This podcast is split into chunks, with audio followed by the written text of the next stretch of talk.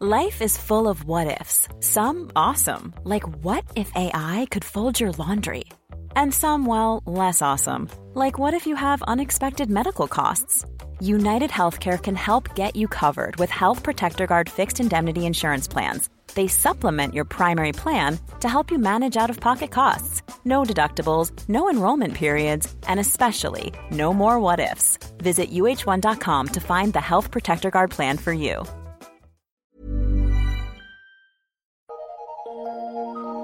Eu sou Mário Persona e essas são as respostas que eu dei aos que me perguntaram sobre a Bíblia. Você escreveu dizendo que conhece cristãos que insistem em celebrar as festas judaicas em conformidade com Levítico 23.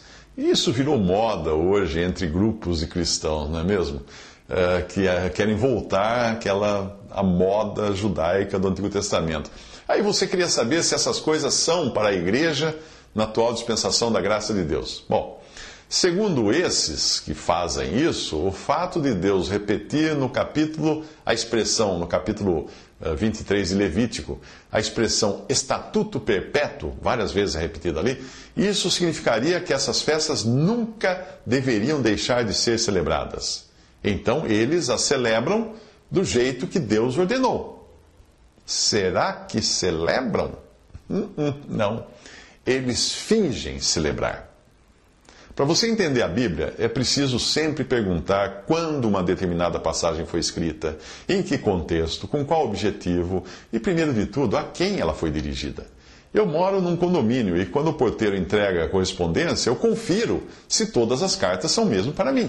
Ele pode se enganar e eu abrir, eu acabar abrindo a carta que chegou para o meu vizinho. Aí eu, como eu sou muito distraído, né? Eu corro o risco de pagar um boleto que nem é meu. Aplique o mesmo critério ao capítulo 23 de Levítico, que a sua amiga diz que está obedecendo à risca lá no lugar que ela congrega. E aí você vai descobrir quem são os destinatários daquelas instruções, quem, a quem era enviada aquela carta. Começo do capítulo diz assim: Fala aos filhos de Israel. E diz-lhes: As solenidades do Senhor que convocarei serão santas convocações, essas são as minhas solenidades, etc, etc. Levítico 23, eh, versículo 2. Essas pessoas que insistem em celebrar as festas judaicas são acaso israelitas? Elas guardam o sábado? Elas celebram a Páscoa com um cordeiro sacrificado e queimado ao fogo? Elas comem pão sem fermento? Elas têm um sacerdote da linhagem de Arão para dirigi-las nas suas comemorações? Elas fazem nessas festas ofertas de alimentos com flor de farinha amassada com azeite e ofertas queimadas com libação de vinho? Será que elas matam sete cordeiros de um ano nessas festas? E um novilho e dois carneiros? Ou, quiçá, elas sacrificam também um bode e dois cordeiros de um ano? Será que elas habitam sete dias em tendas? Hum? Provavelmente elas não fazem nada disso, mas inventaram alguma festinha, fantasia, só para dar um ar de judaísmo às suas reuniões. Alguns se fantasiam de israelitas, enfeitam o lugar com panos pintados de motivos judaicos, acendem candelabros e tocam um berrante de chifre, só que menor do que aquele que é tocado pelos peões nos rodeios. Uh, os homens costumam deixar a barba crescer para ficarem parecidos com os judeus como faziam os simpatizantes de partidos de esquerda no Brasil para ficarem parecidos com Fidel Castro. Ah, tudo artificial, tudo puro fingimento, seletivo, inclusive, porque não fazem tudo o que manda no capítulo de Levítico.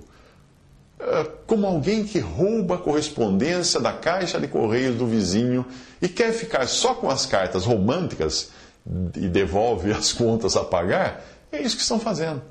O capítulo 23 de Levítico termina mais uma vez deixando claro quem são os destinatários dessa ordem que foi dada para ser cumprida de forma perpétua, como será cumprida assim também no futuro. Assim pronunciou Moisés as solenidades do Senhor aos filhos de Israel. Levítico 23, 44. Mas por que tantos cristãos insistem em roubar a correspondência dirigida a Israel? Porque a carne religiosa gosta de pompa, gosta de rituais, gosta de fantasias.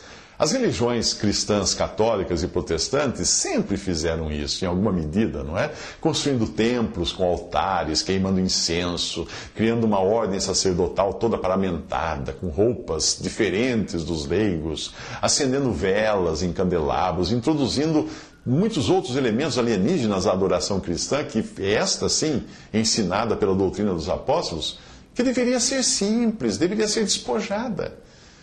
Quando não existe fé, o homem procura elementos para andar por vista. Todavia, nós andamos por fé e não por vista, como Paulo escreve em 2 Coríntios 5, 7.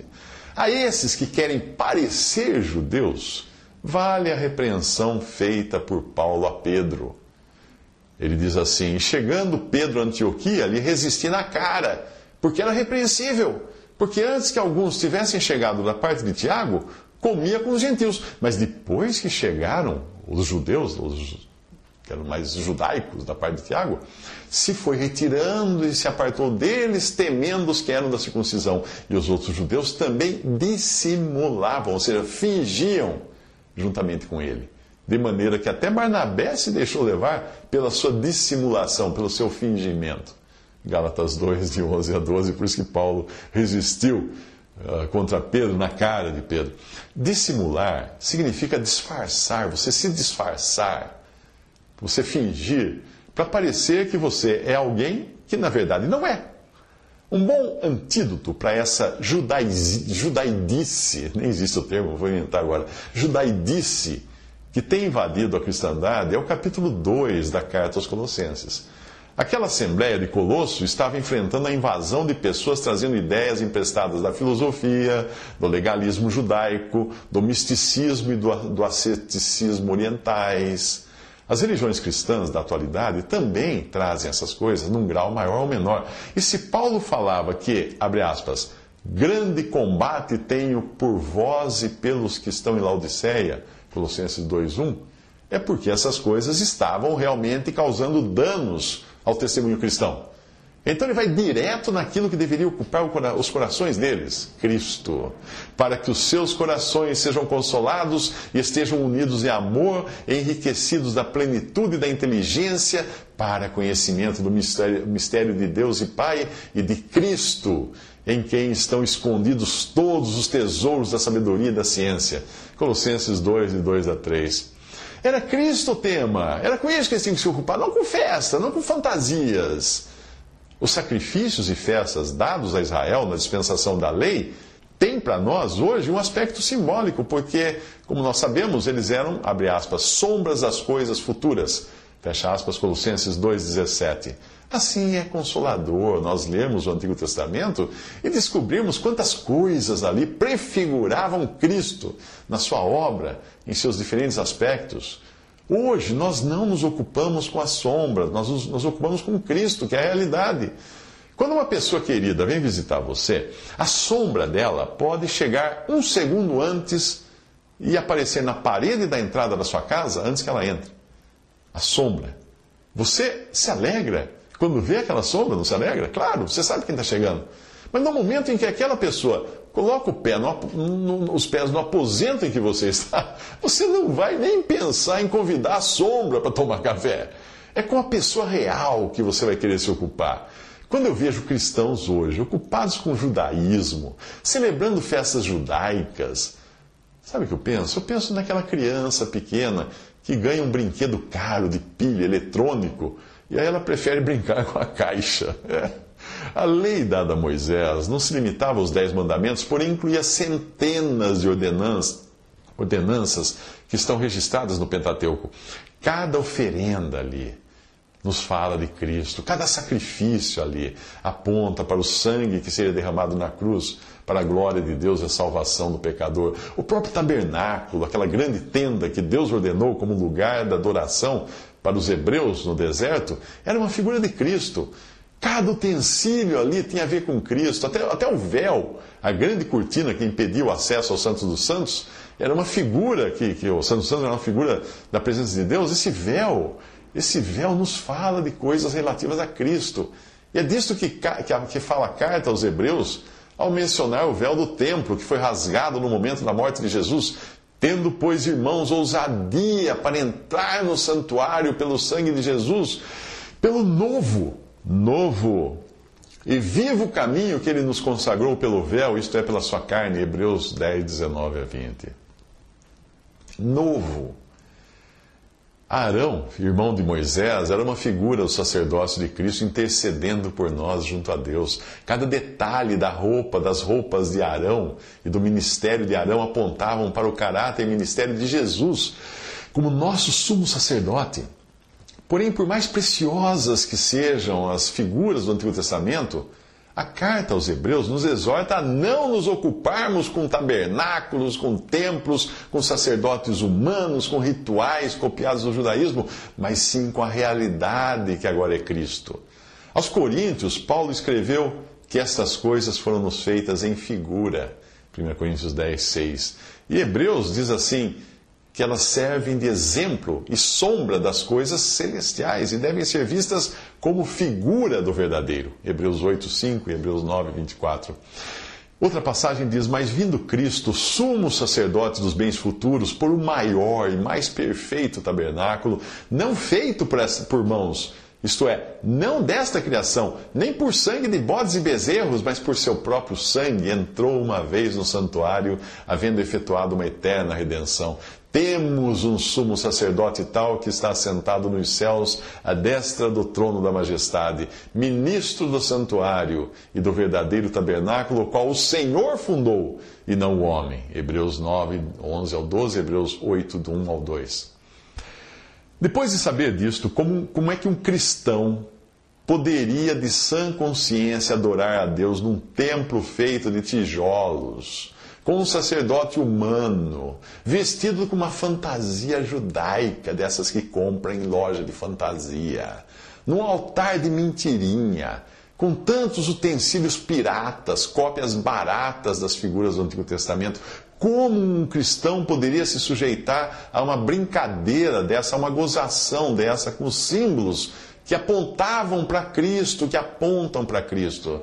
Em Colossenses, Paulo escreve enfatizando a firmeza da vossa fé em Cristo, ele fala para os Colossenses em Colossenses 2:5, e enfatiza também o andar em Cristo, arraigados nele, edificados nele, tudo é nele, tudo é em Cristo. Colossenses 2 de 6 a 7 você encontra.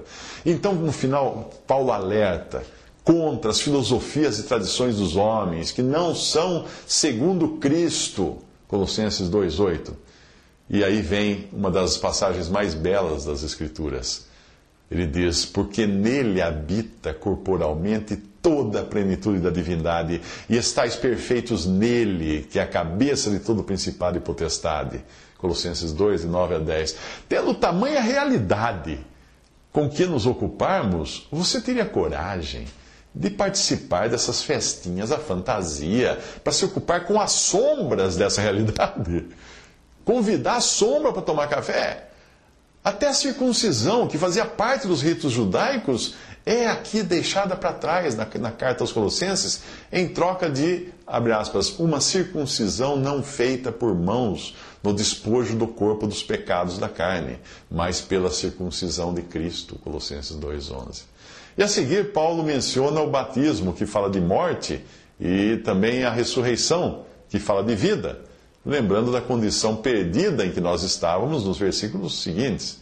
Ele conclui daí dizendo assim: Portanto, ninguém vos julgue pelo comer ou pelo beber, ou por causa dos dias de festa, ou da lua nova, ou dos sábados, que são sombras das coisas futuras, mas o corpo é de Cristo. Ninguém vos domine a seu bel prazer, com pretexto de humildade e culto dos anjos, envolvendo-se em coisas que não viu, ou envolvendo-se em visões, estando de balde inchado na sua carnal compreensão, e não ligado à cabeça, da qual todo o corpo, provido e organizado pelas juntas e ligaduras, vai vai crescendo em aumento de Deus. Se, pois, estáis mortos com Cristo quanto aos rudimentos do mundo, por que vos carregam ainda de ordenanças? Como se vivesseis no mundo, tais como não toques, não proves, não manuseies, as quais coisas todas perecem pelo uso, segundo os preceitos e doutrinas dos homens as quais têm, na verdade, alguma aparência de sabedoria, em devoção voluntária, humildade, em disciplina do corpo, mas não são de valor algum, senão para a satisfação da carne. Colossenses 2, 16 a 23. Eu fico imaginando que Bíblia é essa que esses cristãos judaizantes leem, na qual veio faltando esta passagem. Eu digo isto porque aqui Paulo está falando claramente do problema que acontecia nas assembleias de Colosso e Laodiceia, onde os judaizantes estavam julgando os que eram convertidos dentre os gentios por eles comerem alimentos impuros, segundo a lei de Moisés, por eles não celebrarem os dias de festas judaicas, por eles não guardarem o sábado. Os adeptos da filosofia e do misticismo os importunavam com o culto dos anjos e coisas que não viu, ou seja, as supostas visões que hoje são tão comuns nos meios pentecostais. Se você já viu algum cristão se gabando das suas visões, dos seus sonhos, das suas revelações, você sabe o que é uma carne orgulhosa de seus feitos. E depois o recado é para os judaizantes e as setas que traziam uma lista lista de proibições do tipo não toques, não proves, não manuseies, o que Paulo chama de doutrinas dos homens e aparência de sabedoria em devoção voluntária, humildade e disciplina do corpo. Então vê o golpe final que desvenda o objetivo de tudo isso, sejam os legalismos, as listas do pode e não pode, ou as festas judaicas, ou seja o que for. Paulo escreve, abre aspas, não são de valor algum, senão para a satisfação da carne. Fecha aspas, Colossenses 2,23. A carne adora essas coisas porque por meio delas tem de que se gloriar. Pode contar suas visões, seus sonhos, pode dizer que não come isso ou aquilo, pode dizer que se veste dessa ou daquela maneira. Você já viu nas redes sociais quanta gente gosta de falar da dieta que está fazendo, dos exercícios da academia, da roupa que comprou, etc. Não que essas coisas estejam erradas, né? Mas todas essas pessoas, todas essas coisas, essa se gabar de fazer essas coisas, pertencem ao homem natural e às coisas dessa vida. E jamais deveriam se misturar à ocupação do cristão na sua adoração a Deus, a ocupação que é Cristo. Se você entrar num frigorífico, verá grandes peças de carne penduradas, né? aquelas grandes carimbadas, com um carimbo azul do Ministério da Agricultura, com os dizeres inspecionado. Agora, quando você vir cristãos celebrando festas judaicas, fantasiados de judeus, soprando chifre, chifre de carneiro, comendo alimentos judaicos e até falando hebraico para impressionar, tente enxergar nisso tudo um carimbo azul escrito carne. Se você prestar atenção, vai perceber que ele está lá. Como é que ele se manifesta? Por meio do orgulho espiritual de dizer: nós seguimos a lei, nós celebramos as festas, você não. O fariseu, estando em pé, orava consigo dessa maneira: Ó oh Deus, graças te dou, porque não sou como os demais homens, roubadores injustos, injustos e adúlteros, nem ainda como este publicano. Eu jejuo duas vezes na semana, dou os dízimos e tudo quanto possuo. Uh, Lucas capítulo 18, de 11 a 12. Acho que não precisa explicar, precisa? Visite respondi.com.br. Visite 3minutos.net.